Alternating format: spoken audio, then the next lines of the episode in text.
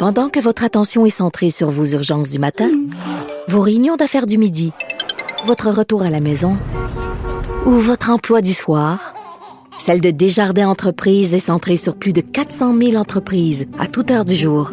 Grâce à notre connaissance des secteurs d'activité et à notre accompagnement spécialisé, nous aidons les entrepreneurs à relever chaque défi pour qu'ils puissent rester centrés sur ce qui compte, le développement de leur entreprise. Je m'intéresse énormément à la science et particulièrement à l'espace. Et, une des nouvelles qui a fait le plus jaser aujourd'hui un peu partout à travers le monde touche euh, l'espace, la conquête spatiale et la recherche de planètes habitable à l'extérieur de notre système solaire euh, et même à l'extérieur de notre ben, de notre galaxie et ailleurs Est-ce qu'il y a des endroits où euh, la vie prospère euh, ailleurs? Du moins, c'est une question fondamentale de l'être humain.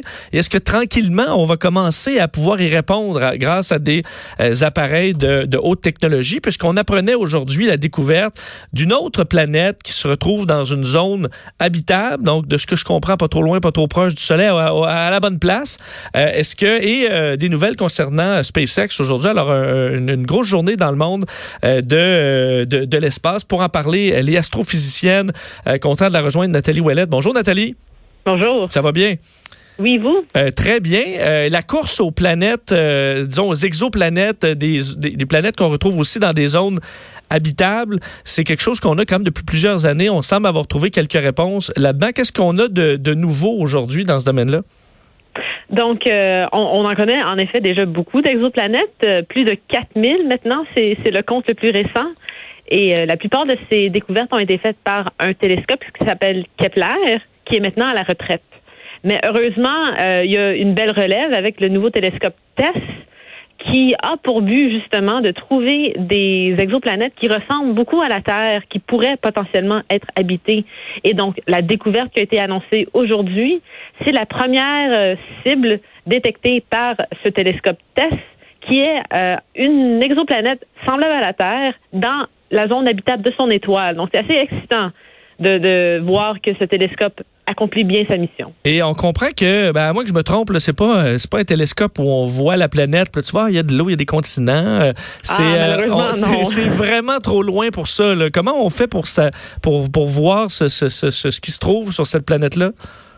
Oui, alors il y a plusieurs méthodes de détection différentes pour trouver des exoplanètes. Celle utilisée par Kepler et maintenant TESS, ça s'appelle la méthode du transit et c'est assez simple et on a un analogue assez euh, simple dans notre propre système solaire. C'est lorsque la planète passe devant son étoile, comme une éclipse, il y a une baisse dans la brillance ou la luminosité de l'étoile. Et lorsque cette baisse de lumière arrive de manière périodique, eh bien, c'est une indication qu'il y a une planète en orbite autour de l'étoile qui font des éclipses périodiques. Donc, le télescope fixe plusieurs étoiles à la fois et cherche ces baisses périodiques de lumière pour détecter ces planètes. OK. Là, lorsqu'on en repère une, donc on remarque que là, se voit, puis il y a un petit peu moins de luminosité, il y a une planète qui est passée là. Comment on fait pour en savoir plus qu'il oh, y a un petit grain qui est passé devant à des, années-lumière? Donc, pour euh, la détection initiale, en effet, l'information qu'on peut avoir, c'est assez petit. On est capable de déterminer, entre autres, euh, la, la, taille de la planète en regardant la quantité de lumière qui est bloquée par la planète on, sait plus ou moins la taille de l'étoile, donc on est capable de faire un peu de géométrie en faisant ça. On peut aussi déterminer la distance entre la planète et son étoile parce qu'il y a une corrélation directe entre la distance et le temps que ça prend pour la planète de faire un tour au complet.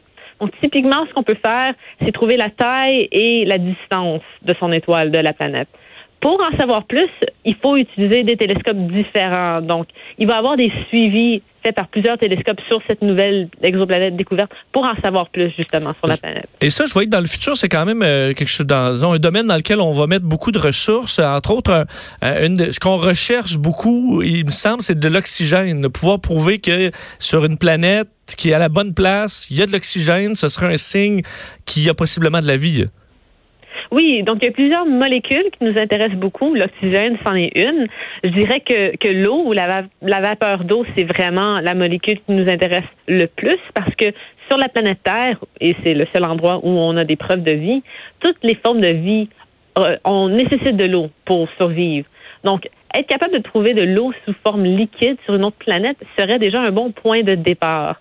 Donc, un télescope qui s'en vient, euh, qui va être lancé l'année prochaine, en fait, ça s'appelle le télescope spatial James Webb. Et lui va avoir un instrument spécial construit par une équipe canadienne qui est basée principalement à l'Université de Montréal.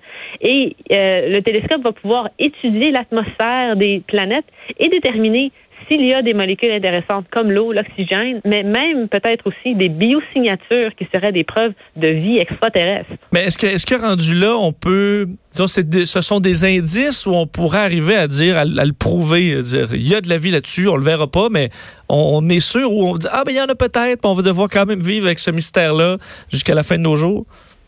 Non, je dirais que dans les 10 à 15 prochaines années, on va voir il y a des grandes chances qu'on va voir les premières biosignatures, donc les premières preuves. Euh, avec le temps qui passe après, on va reconstruire des instruments, des télescopes de plus en plus gros, plus en plus sensibles, qui vont pouvoir vraiment solidifier, cimenter ces découvertes. Mais on, on est au point dans l'histoire de l'humanité où on va pouvoir avoir des preuves concrètes de la vie extraterrestre. Donc, je pense que le mystère va être résolu dans notre vie. C'est quand même excitant, ça. Oui, c'est très excitant. On, habite un, beau moment dans l'histoire de l'humanité. Ça va peut-être en faire capoter certains, par contre, là, mais bon, pour, pour moi, pour nous, ça va être excitant. Euh, parlons, euh, si on se rapproche euh, bon, de, de, nous pas mal, là, de, de, la planète Terre, euh, puisque la compagnie SpaceX, dont on parle beaucoup, a fait son premier lancement de l'année hier, qui était un, un, succès. Et ce qui impressionne beaucoup, c'est la quantité de satellites lancés. Hier, ils ont lancé quelque chose comme 60 satellites. et, et et, SpaceX, donc, passe une étape importante en devenant euh, vraiment un acteur majeur dans le monde des, des, satellites en orbite. Pourquoi on lance autant de satellites à la fois? Donc, euh, les satellites en question, ça fait partie d'une constellation de satellites qui, s'appelle euh, Starlink. Et le but de cette constellation, éventuellement, ça serait d'avoir, de, fournir de l'accès à l'Internet sans fil partout dans le monde. Donc, ils ont commencé cette entreprise-là l'année passée. Ils ont eu deux lancements. Euh, c'est le troisième qui est arrivé hier. Et maintenant, ils ont près de 200 satellites. Mais éventuellement, ils espèrent se rendre à 12 000 satellites d'ici le milieu de l'année, euh, de, cette année.